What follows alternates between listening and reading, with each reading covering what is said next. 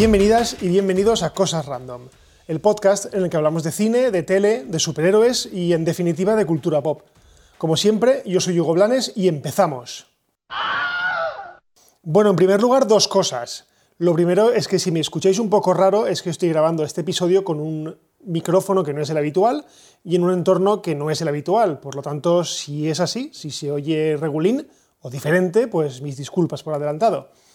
Y por otro lado, eh, también pediros disculpas porque la semana pasada no hubo episodio, ¿vale? Fue una causa de fuerza mayor, ¿vale? Tuve un fallecimiento en la familia, mi abuelita nos dejó y pues entre líos de tanatorio e historias, pues no tuve tiempo, además no tenía muchas ganas, porque sí que es cierto que aunque era muy mayor, pues me puse bastante triste.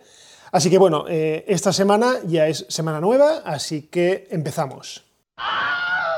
Bueno, empezamos el episodio con una noticia que ha levantado bastante revuelo. Y es que, según se dice, Marvel puede perder los derechos de Spider-Man, Doctor Strange o Iron Man, entre otros.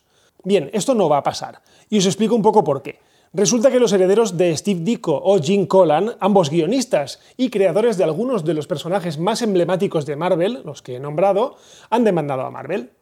Pero no es para quitarle los derechos de los personajes, básicamente es para que Marvel afloje la cartera y les pague más dinero por los personajes creados por sus parientes. Nada más y nada menos que eso, dinero. Esto viene provocado por las condiciones leoninas que las grandes editoriales como por ejemplo Marvel o DC pactaron en su día con los guionistas de sus obras. Básicamente que estos se llevaban una cantidad de dinero determinada por su trabajo y punto, ¿no? Algo normal. A ti te contratan por un trabajo y recibes dinero por ello. ¿Cuál es el problema? Que a día de hoy no hablamos solo de cómics, ya que tanto Marvel como DC a día de hoy son auténticas máquinas de imprimir dinero gracias a la obra de estos guionistas por lo que el paso lógico de sus herederos es demandar a Marvel y en este caso conseguir más dinero.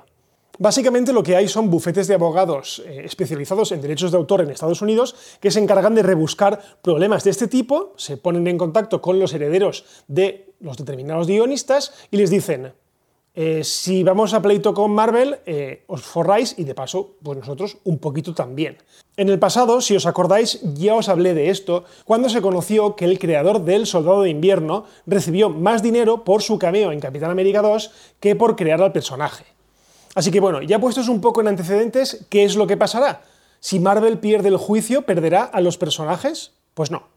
Es más, dudo muchísimo que el juicio llegue a celebrarse, ya que, como en anteriores ocasiones, el problema se ha solucionado con un cheque y cada uno a su casa bien contento.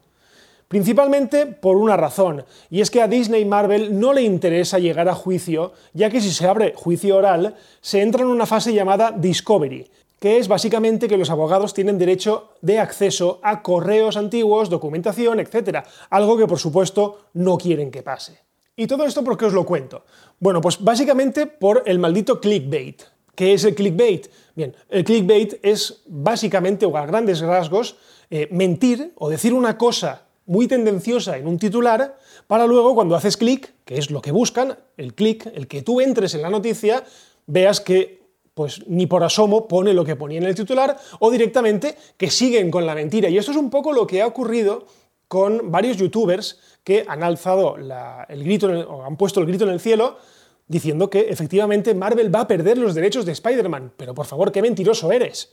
O sea, de verdad es que últimamente me están cabreando muchísimo todos estos youtubers que, no voy a decir nombres, pero a cada cual que la entienda, pero que lo que hacen es generar bulos, generar mentiras para ganar visualizaciones. Y es es que esto, la verdad es que cabrea mucho porque eh, ha habido todo un run run, como digo al principio de la noticia, ha habido un run run muy grande de que Marvel podía perder los derechos. Y eso básicamente no puede ser. O sea, ¿cómo va a perder Marvel los derechos de algo que ya ha pagado?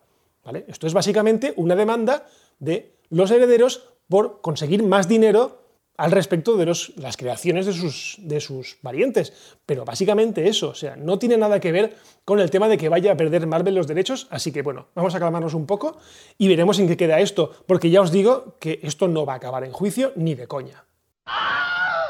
Hace un par de semanas Nintendo eh, sorprendió dentro de su evento llamado el Nintendo Direct, que para quien no lo sepa es una especie de evento online en el que repasan en un vídeo las próximas novedades de sus consolas. Bien, la noticia, digamos, cinéfila de todo esto es que entre medias de esos anuncios, presentaron el cast y la fecha de estreno de la próxima película de Super Mario. Una película que, si no lo sabéis todavía, estará desarrollada por Illumination Studios, que son los creadores de las películas de Gru y de los omnipresentes Minions. Para el reparto la verdad es que han cogido voces bastante actuales. Eh, algunas han generado una polémica, yo creo que injustificada, pero bueno. Primero que nada tenemos a Chris Pratt, que será Super Mario, o Mario Bros, o como queráis llamarlo. ¿Vale? Chris Pratt, eh, para quien no lo conozca, es Star-Lord en Guardianes de la Galaxia o Andy en mi adorada Parks and Recreation. Por otro lado, tenemos a Anya Taylor-Joy como la princesa Peach, una actriz a la que conocemos desde hace relativamente poco por su papel protagonista en Gambito de Dama o la serie de ajedrez de Netflix. Por otro lado tenemos a Jack Black como Bowser, como el malo de la película. A Black, por si no lo conocéis, eh, lo hemos visto últimamente en el reboot de Jumanji.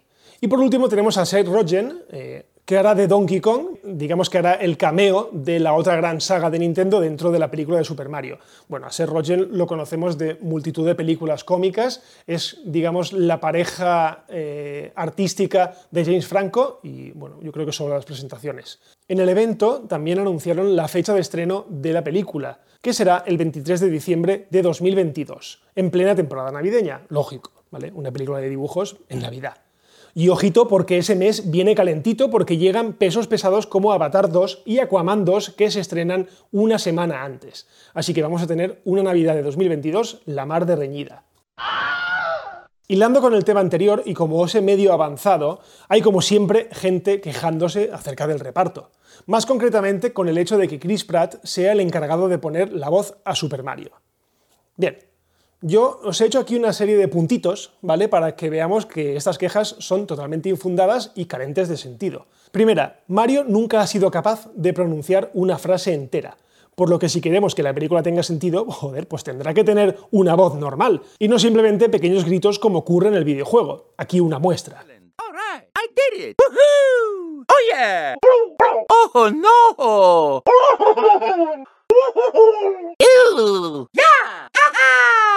¡Oh! ¡Mamma mía! Por otro lado, no habéis visto la película y ya os estáis quejando.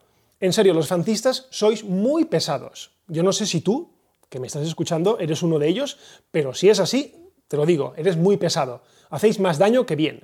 Además, hablando de fancistas, tenemos muy reciente el tema del ascenso de Skywalker, la última película de Star Wars que se hizo a medida, entre comillas, a medida de los fancistas, de la gente que se quejó del episodio 8 y que resultó una puñetera mierda, una bazofia infecta y que yo personalmente he sido incapaz de volver a ver en casa.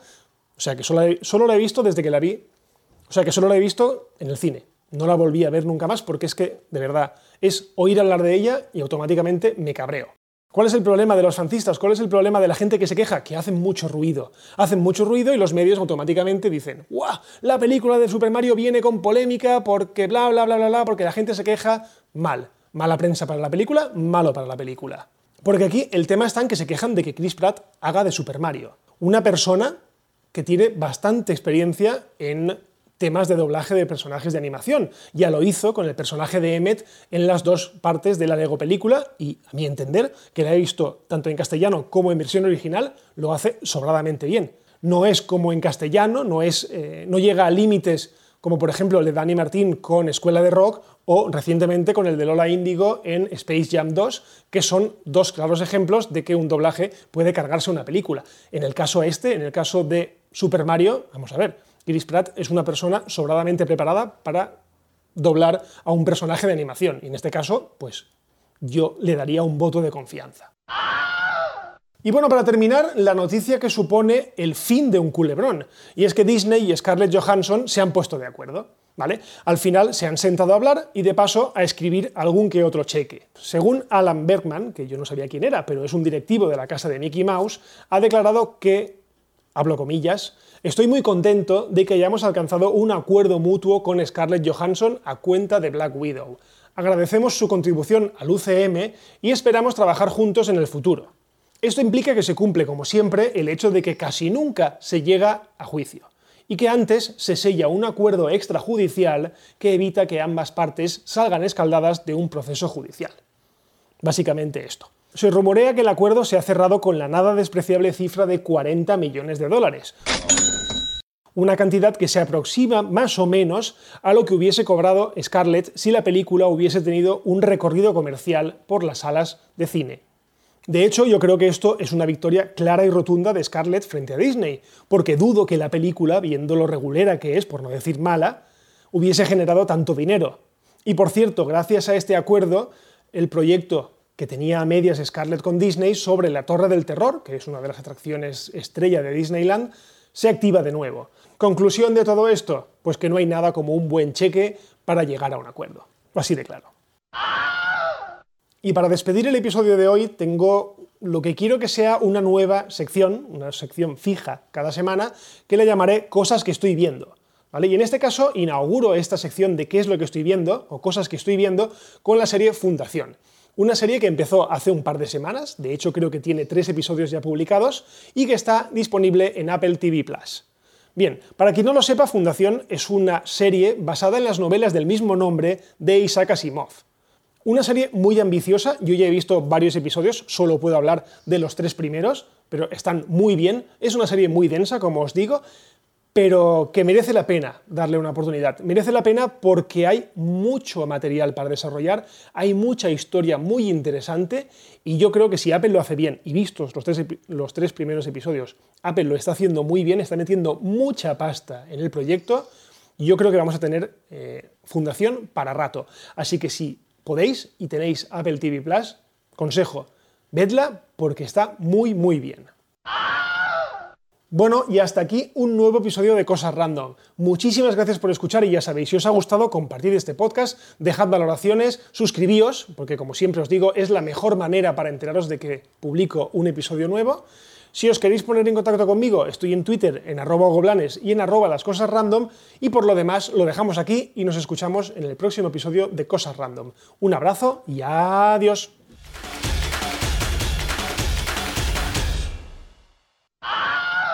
Bye bye, hasta otro ratito, ¿eh?